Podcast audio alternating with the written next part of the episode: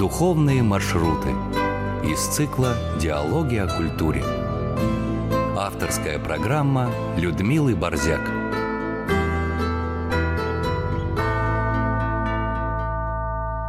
Режиссер программы Анна Тарасенкова. Здравствуйте, друзья!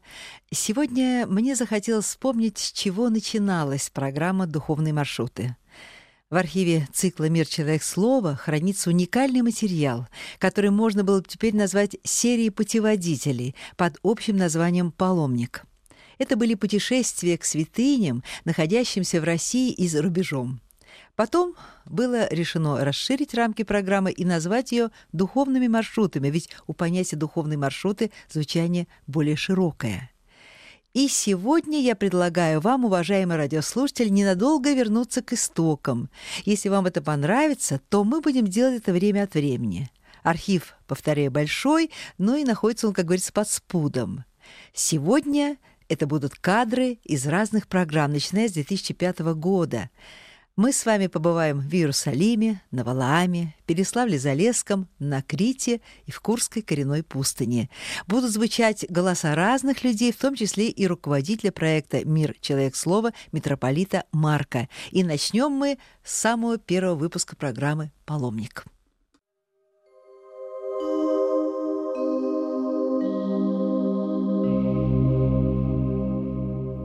Путь наш лежит в Иерусалим, в Горнинский православный женский монастырь.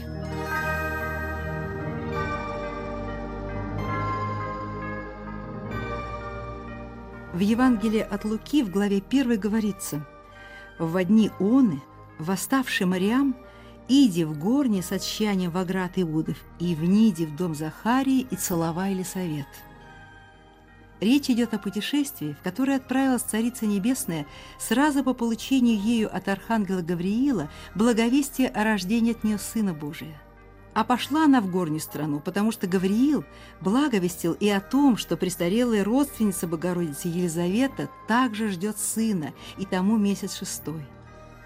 С Захарии Елизаветы было снято людское поношение, и родился у них первенец, преславный Иоанн Предтеча, последний пророк и первый апостол, предтекший самому Господу, приготовивший пути ему.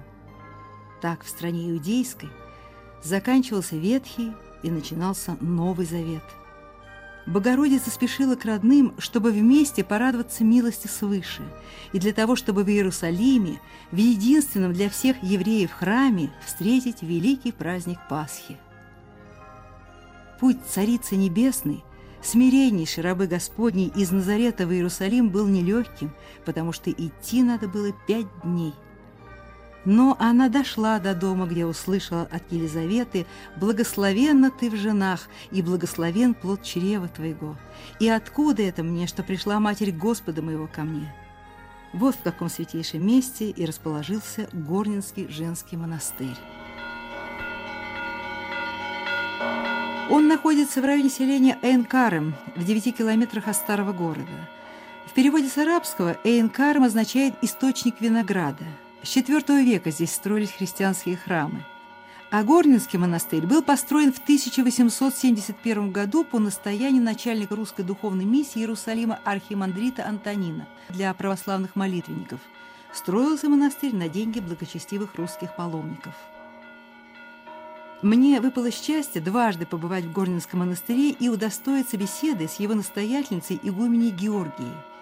И так получилось, что ждать этой беседы мне пришлось часов пять. Матушка спешно уехала по неотложному делу в Яффу. Времени было в обрез, но и уехать, не дождавшись встречи, на которую так надеялась. Ноги то несли к воротам, то возвращали обратно. В конце концов села на чистенькую лавочку под большой сосной около Казанского храма. Было очень тихо. На белокаменных стенах трепетали кружевные тени. Вид, открывающийся со здешней высоты, горы, долины, залитые солнцем, настраивали на безмятежное созерцание. Сначала подсела приветливая монахиня. Потом общительная паломница. Когда же я предстала вновь перед Еленой, келейницей игумени, она всплеснула руками. «Вы все еще ждете?» Но дождалась. Добрый день, с праздником О, вас хорошо. поздравляем. Матушка Георгия, давно ли вы в этом монастыре? Я назначена святейшим патриархом Алексеем в 91 году. За плечами у матушки Георгия ленинградская блокада, смерть родителей. Сама тогда оказалась в морге, но спасли. В 49 году будущая настоятельница Горнинской обители поступила в Пюхтицкий женский монастырь в Эстонии. Далее были 12 лет в Вильнинском женском монастыре, потом опять Пюхтицы и Пюхтицкое подворье в Свято-Иоанновском женском монастыре в Петербурге. Наступил 91 год. Итак, с 91 -го года вы здесь. Да, с 91-го. Первый год я не знала, за что взяться. Надо было и трапезную делать, в храме ремонт сделали, расписали. И, как мне святейший сказал, что, матушка, ваша миссия будет принимать паломников. Возрождается традиция посещение Святой Земли, а вы сами, говорит, знаете, сколько тысячи и тысячи верующих людей, христиан хотят посетить святую место и поклониться гробу Господню. Ваша будет эта миссия принимать паломников. И вот с Божьей помощью за святое послушание и начала это время нести. Но у вас да. сейчас тут так благостно, так красиво, что кажется, вот так всегда и было. У нас несколько участков, которые принадлежат русской духовной миссии. Значит, Горнинский монастырь, Яфа, Хайфа, Тиверия, Хеврон, Ерихон. Это все наши участки. То есть фронт работ большой. А вот у вас монастырь изначально себя обеспечивал сам. Работали? Своекошный. Своекошный, да, своекошный, да. А вот. сами сестры себе доставали рукоделием или что-то. Хотя, видите, здесь нельзя сделать большие огороды, так как склон горы, и мы на горе одни камни. Но когда был своекошный, каждая сестра, насельница у своего домика, хотя маленькую грядку что-то имела. Да. Но с водой проблемы. И когда идут дожди, мы в цистерне собираем водичку. А да, ведь я смотрю, что здесь ни рек, ничего, ничего. ни источников, ничего нет. А вода очень дорогая, но водичку мы собираем обязательно. Перед дождями, они начинаются ли в начале ноября, мы все крыши чистим, а потом дождь-два пройдут хорошие, смоют пыльку, а потом уже трубу мы направляем в цистерну. Но есть вода, которая никогда не иссякает. Это источник Божьей Матери, к которому ходила сама Царица Небесная. У этого источника всегда начинается главный для Горнинского монастыря праздник – Благовещение Пресвятой Богородицы. На эти дни настоятельницей Горнинского монастыря становится как бы сама Богородица, и все входящие в храм за благословением подходят прежде всего к ее иконе. Человеку, который первый раз сюда приехал, конечно, осмыслить, что все тут, куда ни ступи, тут все, все святое, святость, одна святость. А самое главное, где еще на Земле, на планете жила Матерь Божья? Именно здесь, в Горнем, родился Великий из пророков, как сам Господь говорит, нет больше в женах рожденными, как Иоанн Креститель, Захарий Елизавета, его родители – Внизу источник, куда Матерь Божья с праведной Елизаветой ходили за водичкой. Паломники всегда, когда посещают Горинский монастырь, обязательно всегда идут на источник Царицы Небесной. И камень у вас тут стоит, камень. на котором проповедовал Иоанн, Иоанн Креститель. Креститель. Да. Вот это место благодатное, вот все ощущают, даже местные жители придут даже посидеть, и то они ощущают какое-то необыкновенное чувство. Все говорят, какой воздух, какая тишина, как хорошо. Может быть, они не могут сказать, какая благодать, но ощущает вот это необыкновенное какое-то святое чувство. Вот так. Так что же, Есть... матушка Георгия, все-таки монастырский-то хлеб тяжелый или нет? Да, слава Богу за все. Игуменский, конечно, крест тяжелый. Но я говорю, опять за святое послушание Господь помогает. А где своя воля, там тяжело. Я смотрю, тут и католический монастырь есть. Да, нас окружают вообще католические. Ну, у нас отношения неплохие.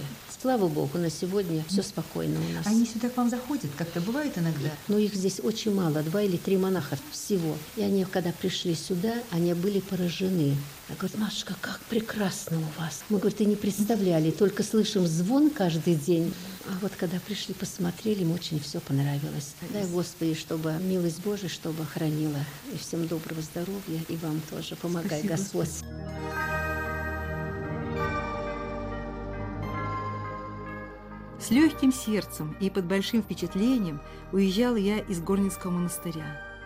Кто знает, а может быть, когда-нибудь выпадет счастье вновь приехать сюда уже паломницей.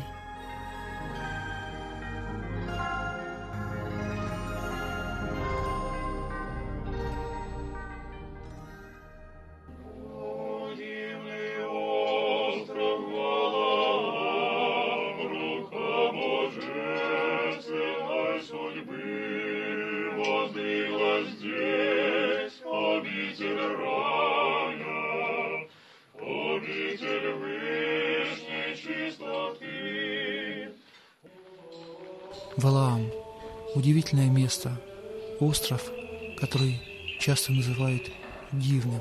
Величественная природа, удивительные храмы возвышаются как на главном острове, так и на других островах архипелага. Место, которое заставляет трепетать человеческое сердце. Об обители Валаамской, о ее прошлом, настоящем мы беседуем с игуменом монастыря, епископом Троицким Панкратием.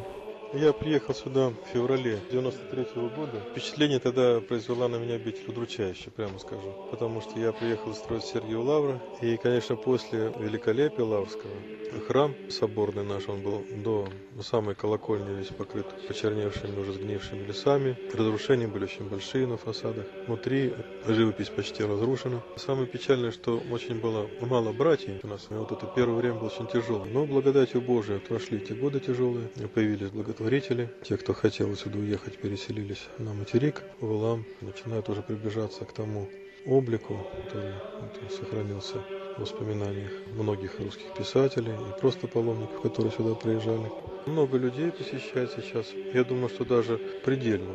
Приезжает в том числе и много людей, скажем, высокопоставленных. Например, президент к нам приезжает уже не первый раз прикасается, когда с валом, с той красотой, которая здесь, с теми святынями, которые сохранились и восстановлены, понимает значимость этого места, понимает то, что нужно помогать. Так, собственно, сложился вот уже круг довольно большой наших помощников, благотворителей, друзей. Слава Богу, что мы живем в такое время, когда восстанавливаются святыни, снова из руин, из э, небытия, из мертвых запустения восстает каждый из нас, кто может что сделать, вот свою лепту внести, конечно, он должен это сделать сейчас.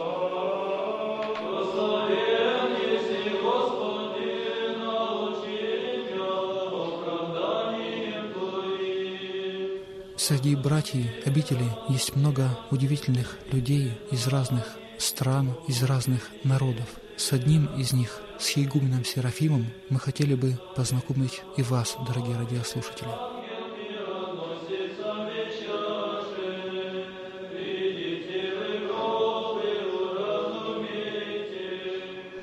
Я э, Скигумен Серафим, родом из Франции учился и в Париже, но вскоре уехал в Англию к старцу Сафрону Сахарову.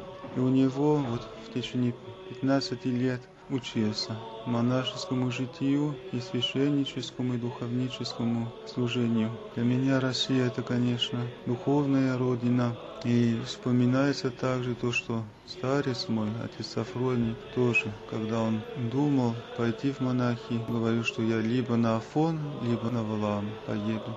Мне кажется, что может в моем смиренном и окаянном лице вот осуществляется и желание старца моего вернуться в Россию и здесь служить на русской земле русскому народу. И мы стараемся жить именно в духе отцов наших. Валаам – остров, на котором происходят удивительные встречи с удивительными людьми. Мы хотели бы вам представить некоторых валаамских паломников – Паломник Леонтий. С Валом меня связывает, наверное, три очень серьезных события в моей жизни. Здесь стал верующим человеком. А второе, у меня очень долго не было детей, много лет. И вот у меня после этого родился сын. Ну а третье, у меня был очень сильный инфаркт. Когда я фактически уже умирал, ехал в реанимацию, мне было почему-то очень легко, я совершенно не боялся. Мама вспоминала этот монастырь. И вот Бог дал так. Наверное, было сделано для того, чтобы потом я что-то сделал здесь. Про Валам я бы хотел сказать, что для меня это место, где я впервые ощутил и познакомился с той самой любовью, которая такая вот всеобъемлющая, которая до моего первого приезда в Валам была для меня некоторым литературным образом. И, собственно, в Лам-то я приехал абсолютно не для того, чтобы ощутить вот это все в полноте, а просто вот, ну, чтобы посетить это место. И когда я здесь оказался, как-то во мне зародилось новое для меня ощущение, которое так росло и ширилось, и состояло как раз в том, что я вот, находясь среди братьев, совершенно не хотел возвращаться домой, то есть я совершенно не скучал по всей той жизни, которая там осталась в далекой Москве. Когда я начал осознавать, в чем же причина этого всего, я понял, что вот на самом деле вот братская христианская любовь, которая здесь пронизывает все, она вот там частично накрыла как-то и меня.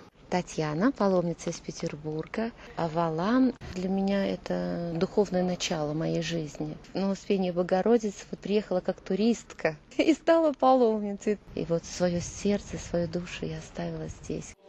Валам производит впечатление не только на взрослых, но и на детей. Дети с их чистой душой часто видят то, что сокрыто от нас, взрослых. Мне пять лет. Меня Варя зовут. Мне очень понравился Навлайм.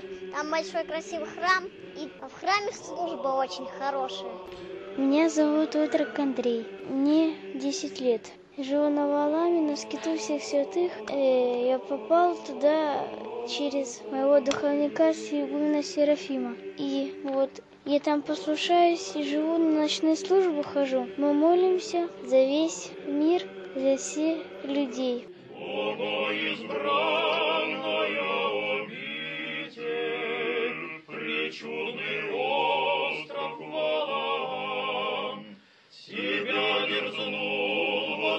Твой житель,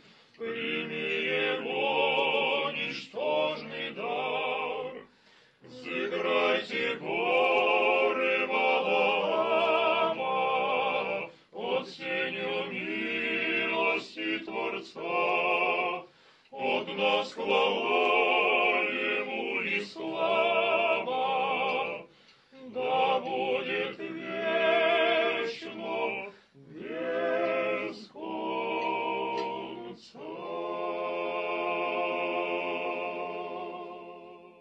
Никитский монастырь Переславля-Залесского.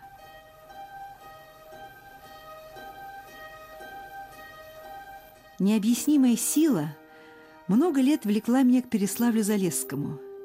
Я часто проезжала мимо этого города в Ярославль, Кострому, Рыбинск, на отдых или в командировку, и когда автобус ненадолго останавливался в Переславле, меня охватывало желание выйти и побыть здесь. Почему? Ответа на этот вопрос не находилось. Еще в советское время, зимней порой, я дважды приезжала в эти края с экскурсией. Венцом посещения Переславля всякий раз становился ботик Петра Первого и рассказ о родине русского флота. Яркое впечатление оставило Плещеево озеро. Скованное льдом и покрытое снегом, оно сливалось с горизонтом и оттого казалось бесконечной белой равниной. Нас подвозили к памятнику Александру Невскому, позади которого стоял чудом сохранившийся с XII века почти в первозданном виде и могучей красоте белокаменный Спасо-Преображенский собор, главная достопримечательность Переславля. В экскурсии входило и посещение музея, заповедника на территории бывшего Горецкого Успенского монастыря. Но экскурсия как экскурсия, интересная, для глаз и для ума. А вот спустя годы Переславль властно позвал к себе, но это уже было открытие Переславля духовного. С друзьями мы бродили по Переславлю-Залесскому, умиляясь его патриархальной красоте и душевному уюту, и, заглянув в карту, решили прежде всего отправиться к Никитскому монастырю, поскольку был он на северном выезде из города, и мы боялись, что потом не хватит сил до него дойти. Но этот поход добавил нам сил неизмеримо. Сначала шли по шоссе, потом свернули на проселок. Путь пошел мимо кладбища, поворот, и мы остановились, онемев от восхищения. Перед взором развернулась величественная панорама одного из древнейших монастырей Руси, основанного святым благоверным князем Борисом в 1010 году. Подумать только, ведь со времени крещения Руси прошло всего 12 лет – и потом, более 900 лет в этой обители непрестанно молились за всех и за вся иноки, наиболее почитаемый из которых преподобный Никита Столпник, переславский чудотворец.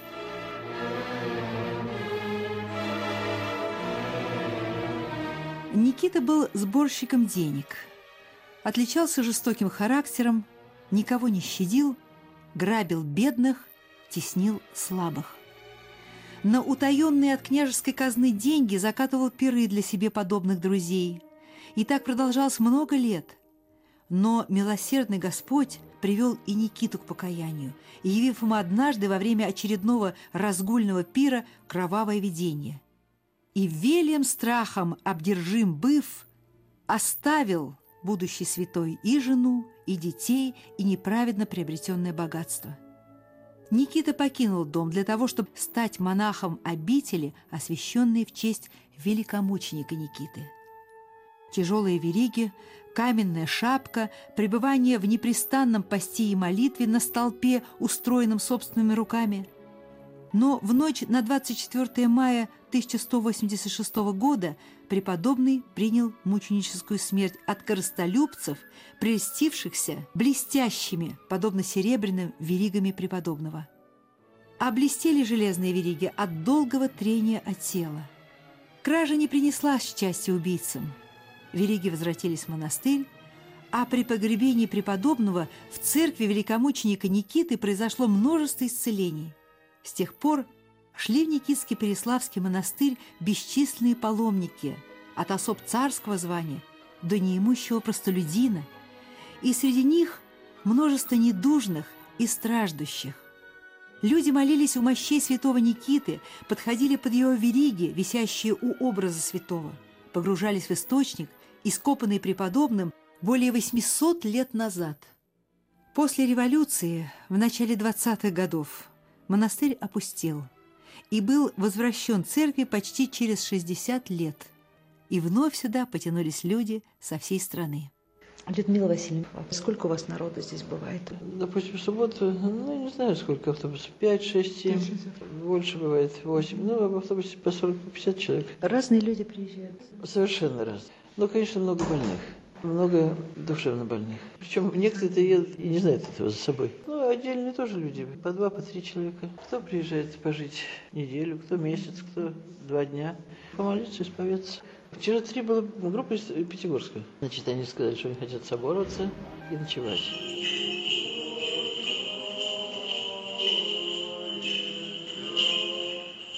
Мы с вами и еще не раз будем обращаться к Никитскому монастырю Переславль-Залесского, к источнику святого Никиты, где происходят удивительные вещи, куда с надеждой на помощь святого угодника на протяжении более восьми веков погружались верующие – мы еще не раз вернемся в Никитский монастырь Переславля-Залесского, обитель, в которой на первом месте действительно стоит забота о духовном.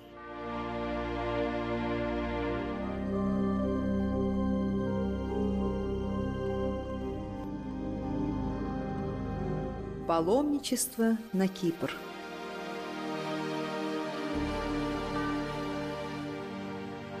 Мы живем в России – и за более чем тысячелетие существования православия на родной земле укоренились в мысли, что это исконно отечественная духовная традиция. Но пришла она из Греции.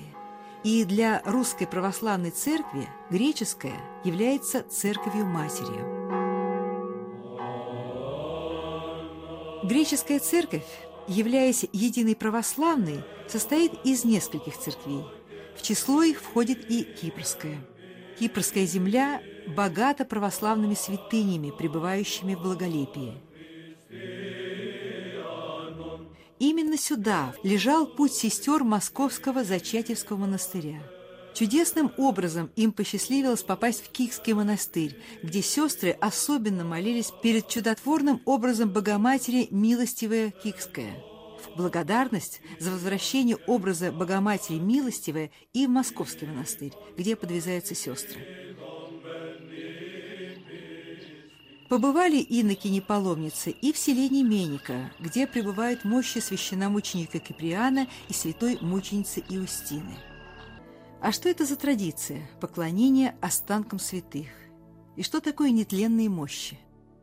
Владыка Марк, в годы, когда церковь претерпевала тоже в наше время гонения, и когда происходили варварские вот эти вот разорения монастырей, и когда мощи извлекались и передавались в музеи, я помню кадр одного фильма, документального фильма, где стоит гроб или рака с мощами какого-то святого, и огромная толпа И человек, который колдует над этим гробом, ну как колдует, именно по-другому не назовешь, он вытаскивает кости, говорит, вот, видите, вот, ну вот видите, это же просто кости, за гробом там ничего нет. Вот у людей создается, ведь среди паломников люди совершенно разные, правда, и по Да, образованию, и по отношению. И вот мы все хотим увидеть именно нетленные мощи, как Александр Свирский. Но мы часто видим, привозится малюсенький ковчежец крохотный. Вот как к этому относиться? Значит, что такое нетленность?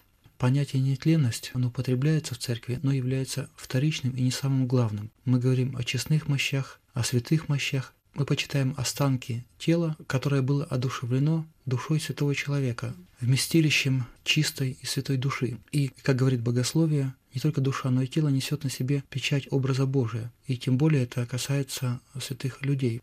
Люди нередко воспринимают некоторые церковные понятия с позиции максимализма. Есть немало святых, действительно, тела которых пребывают в почти таком же состоянии, в котором человек отошел в иной мир. Но это не является особенностью всех святых мощей. И в частности, в Греции, на Афоне, в других монастырях существует другая традиция. После смерти монаха обычно зарывает в землю через три года или чуть больше гроб вскрывают и складывают останки честного человека в специальный склеп. Отдельно череп и череп надписывают, пишут на нем имя и дату смерти. Остальные косточки располагают в то хранилище, в котором находятся мощи других братьев этого же монастыря. Если же человек не истлевает, наоборот, братья монастыря усиленно молятся, потому что считается, что человек – это земля, человек – это прах, и должно исполниться повеление Спасителя, что человек есть земля, и он должен отойти в землю. Поэтому мы говорим, мы называем нетленными мощами и эти мощи. И дар чудотворения Господь посылает не только через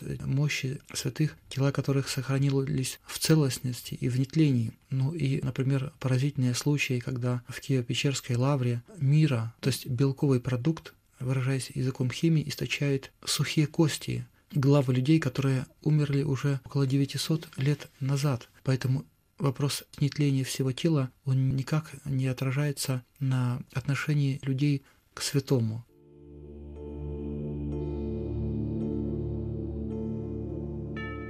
Святой священномученик Киприан был волхвом или в просторечии колдуном, но человеком известным. В том же городе, где жил Киприан, жила и прекрасная девушка-христианка по имени Иустина. Один язычник воспылал к ней страстью – но она не желала ответить на его притязание. Тогда язычник пришел за помощью ко всесильному Киприану. Маг обнадеживал домогавшегося любви девушки, но темные чары не имели никакого воздействия. И тогда Киприан сказал, «Если вся моя сила побеждается силой креста, то действительно в нем и заключается истина».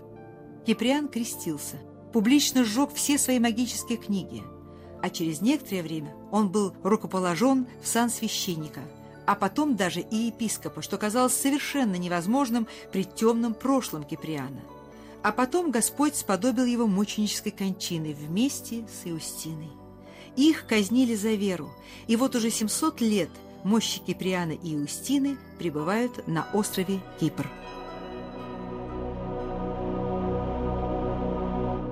Святые Киприан и Юстина давно являются почитаемыми святыми на Руси. Владыка Марк, их просят именно о том, чтобы от человека отошло то что-то темное. Есть такая книга «Помощь святых угодников», которым молятся в каких-то либо в болезнях, либо в какой-то потребе, в нужде. И вот священномученик Киприан и мученица Иустина – это святые, которые помогают человека оградить от вот этого злого влияния, злых духов. Так вот, многочисленные верующие на Кипр с чем едут? Вот вы в паломнической поездке наблюдали что? Многие люди, даже не верующие, даже не церковные, церковные знают и часто употребляют в своей жизни такие понятия, как сглаз, порча и так далее. На церковном языке все это называется действием темных или дьявольских сил. А все-таки есть сглаз и порча? Но мы говорим, что существует в мире темная сила, существует дьявол, и существуют действительно случаи вмешательства темных сил в жизнь человека. Когда, например, человек болеет, непонятно почему он болеет, и врачи ничего не могут найти.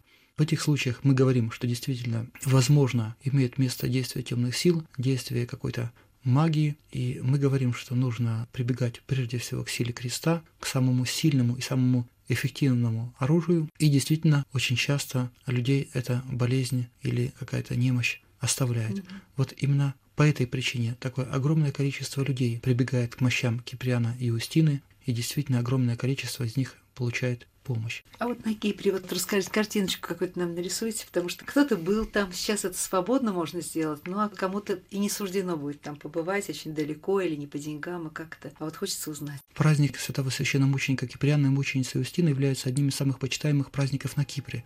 И в деревню, где находится мощь этих святых, собирается огромное количество богомольцев со всего Кипра. А как выглядит рака, где заключены мощи? Как выглядит храм? Какие там иконы? Храм достаточно просторный, он напоминает многие из храмов, которые, может быть, если кто из паломников видел греческие храмы с убранством 18 века, то, в общем, этот храм таков. Храм, в котором по уже современной греческой традиции стоят скамеечки, скамеечки стульчики. стульчики. Да, в храме находятся две раки с мощами. Одна рака – это тот небольшой ковчежец, сверху которого находится глава святого священномученика Киприана, и там же внизу мощи святой Юстины, серебряный ковчег, который закрывается крышечкой, стоит также и другой ковчег с другими мощами. Также с мощами этих святых атмосфера благоговения, атмосфера молитвенной тишины и благочестия.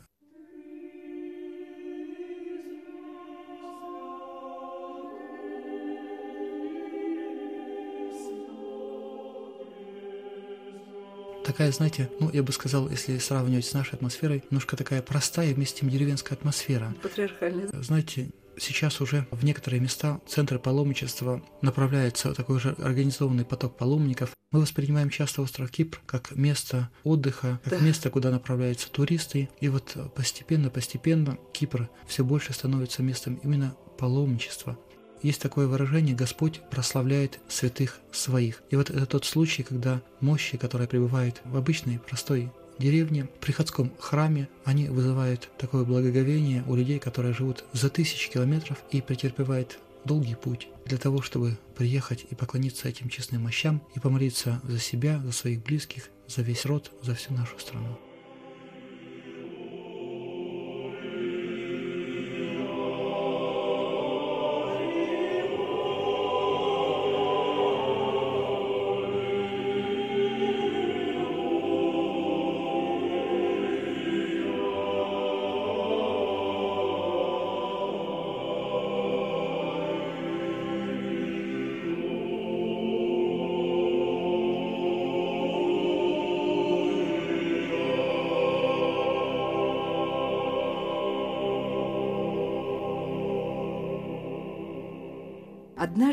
Выдающийся русский художник Илья Ефимович Репин залюбовался крестным ходом, который наблюдал, гуляя в лесу. И родился замысел картины, притворившийся, однако, позднее в полотно, которым залюбоваться трудно. Крестный ход в Курской губернии, знаменитая работа, занимающая одно из почетных мест в Третьяковской галерее, скорее наводит на мысли о безрадостной России второй половины XIX века.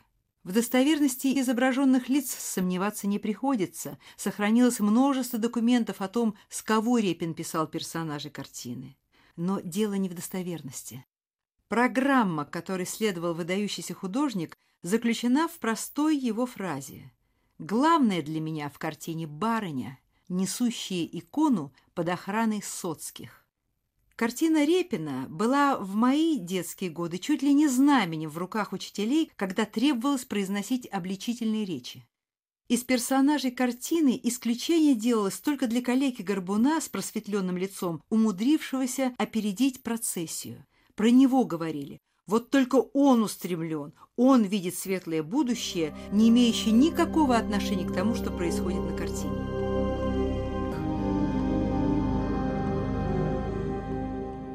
С протеереем Андреем Ивановым мы приехали в Курскую коренную пустынь, а она находится в 30 километрах от Курска, в половине шестого утра, к началу монастырской службы.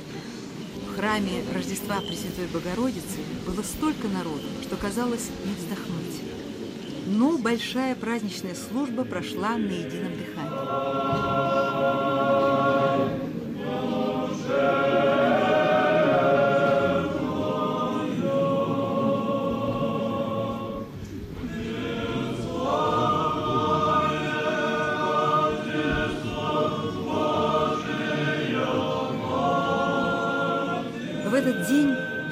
25 сентября, Курскую коренную икону Божьей Матери должны были по традиции крестным ходом перенести в Знаменский собор Курска.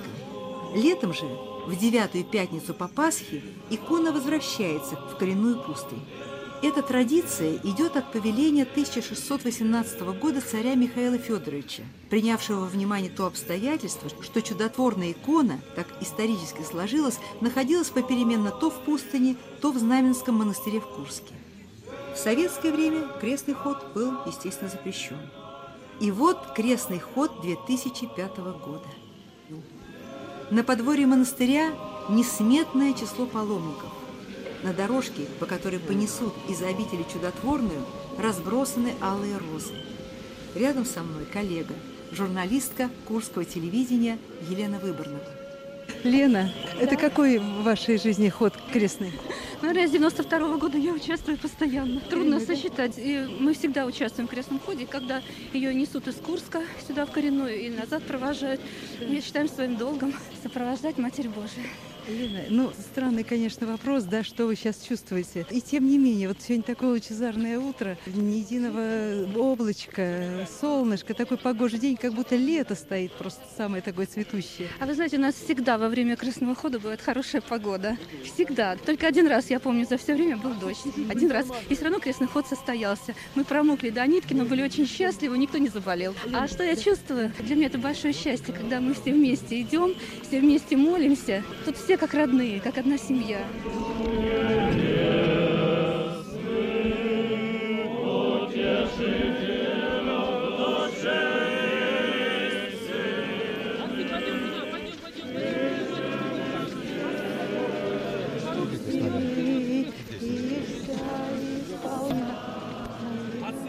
Икона Курская коренная по преданию была обретена 8 сентября 1295 года неким Звероловым в окрестностях разоренного татарами града Курска.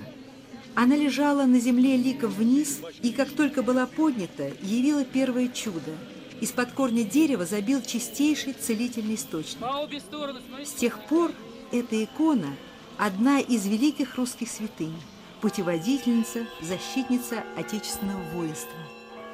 История жизни этой иконы полна драматических событий, и подлинник сейчас хранится в Нью-Йорке. Но и список с нее не менее чтим. Все, что связано с жизнью иконы и самой коренной пустыни, собрано в прекрасном здании историко-культурного центра, расположившегося рядом с монастырем. Директор центра Вячеслав Николаевич Лысых также шел крестным ходом. Этот центр создавался у стен обители и выполняет очень важную функцию просветительную мы стараемся сделать так, чтобы каждый приходящий в это святое место Отечества мог прикоснуться к этой нашей истории. История эта значима не только для Курского края, но и для всего Отечества. Проход, проход, проход. Вячеслав Николаевич, это ваша была личная инициатива организации этого центра? Ну, родился здесь и, наверное, и пригодился.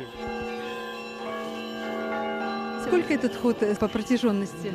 Ой, вы знаете, кто-то говорит 7 километров, кто-то говорит 11. Но он такой легкий. Мы его да. проходим просто да, да, очень быстро. Одним духом. Может быть, да, даже больше. Он с каждым годом, владыка так вот и прежний наш владыка, и новый, они как-то так осторожненько его удлиняют. Раньше мы ходили только до Тазовской церкви, теперь до второго уже переезда. Ну, надеемся, что когда-то будем ходить до самого до Курска. Самого Курска да. да, но пока нам еще трудно, мы же немощные. Мы же не привыкли много ходить, как наши предки. Да, да, конечно. Немощные. Вперед нас забежала одна бабуленька. На всю жизнь запомню ее тапочки. На одном подошва стерлась до тела, но старенькая женщина этого и не замечала. Она просто летела вперед, воодушевленная общей радостью. Я еще никогда не видела такого количества народа ни на одном шествии, в котором участвует по собственной воле. В одном искусствоведческом исследовании о картине Репина есть ремарка «Толпа ползет». Здесь же текла быстрая и мощная река. Люди разных возрастов и званий, мамы с грудными детьми, инвалиды на колясках, молодые воины, пожилые интеллигенты, элегантные дамы и бабушки в стареньких кофточках, студенты, странники, дети, милиция, казаки, администрация Курской области. Деревни на пути встречали крестный ход вышедшими на улицу семьями. Никто не стеснялся возраста. Особенно трогали молодые парни и девушки, клавшие земные поклоны навстречу иконе. В селах процессию приветствовал колокольный звон возродившихся церквей. А сейчас мы куда подходим, я смотрю, что это за храм? Это храм Иакима и Анны, Богоотец. Говорят, что это единственный в России храм. Все остальные были разрушены. Этот храм был долгие годы э, тоже в руинах. Да, вы знаете, что крестный ход он был запрещен властью, но все равно он продолжался тайно. тайно. Как же, он как же это можно скрыть? Как же это скрыть? А вот ходили, собирались люди группками по кустам, здесь вот прятались и ходили, продолжался этот крестный ход всегда. И вот когда люди ходили мимо этого храма Киманы, было такое чудо. Это мне рассказывала одна Мария, паломница. Подходим, говорит, к храму, слышим пение и огни в этом храме. Подходим, руины. Отошли, говорит, опять слышим пение, оглянулись, опять огни в этом храме. То есть это, им как бы Господь открыл невидимую ангельскую службу, которая здесь продолжалась. А вы знаете, сегодня мы когда ехали ночью сюда, проезжали еще один храм, он был так величественно подсвечен. С правой стороны, да? Это Знаменский храм, Селетазово. Вот он, по-моему, всегда был действующим. Вот от этого храма всегда собирались люди в крестный ход, когда он был тайным, запрещенным властями. А дальше был Курск, где к шествию присоединилось еще огромное число людей, где икону встречал величественный Знаменский кафедральный собор. Вот живая история. Сегодняшний день крестного хода в Курской губернии – картина, которую, конечно же, не затмит теперь, так реалистически написанная, но кажущаяся чем-то нереальным. Картина художника Репина «Крестный ход в Курской губернии».